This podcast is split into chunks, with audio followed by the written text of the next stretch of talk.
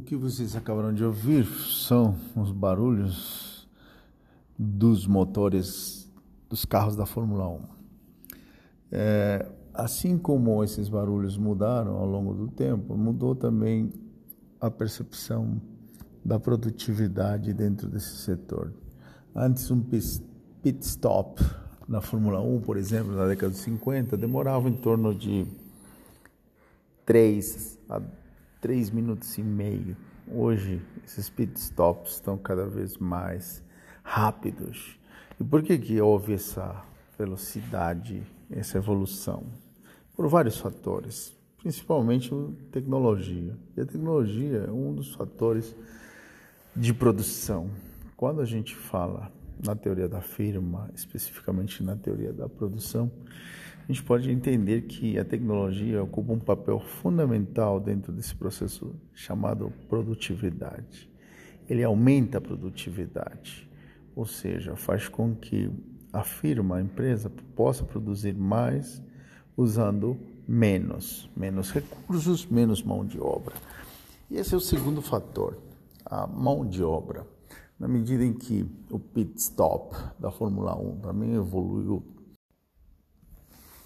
à medida que a tecnologia evolui, também evoluiu né, a forma como que o conhecimento se adapta a essas novas tendências. E a mão de obra, né, apesar de ser uma mão de obra ainda analógica, passa a ter como coadjuvante um outro fator de produção chamado tecnologia. E é assim que as duas se complementam e atualizam o conceito de produtividade. Ou seja, mais do que nunca, agora é mais uh, fácil para uma empresa inserir produtividade tendo em vista a inserção de tecnologia e mão de obra.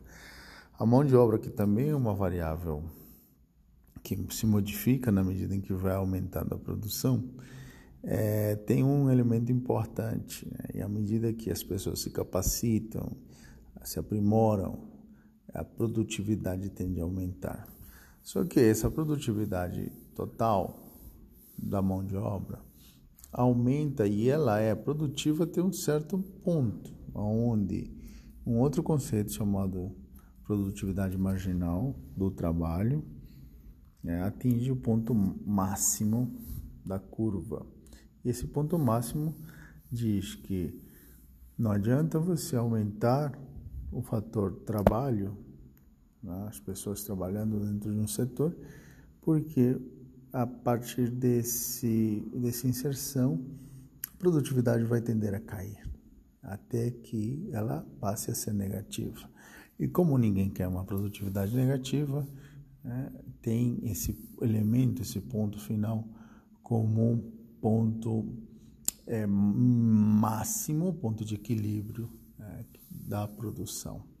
É, voltando ao nosso exemplo da Fórmula 1, podemos dizer que a Fórmula 1 evoluiu muito uh, para segundos, de 3 minutos para 30, 15 segundos.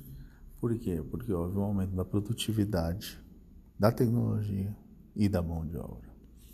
Esse aqui foi um drop sobre a nossa aula que nós tivemos hoje, sobre produtividade e sobre o papel que o administrador tem para entender esse conceito e aplicar dentro da sua formação. Isso é importante para a tomada de decisões. Aqui foi o professor Hugo e um drop sobre a aula sobre produtividade. Um abraço.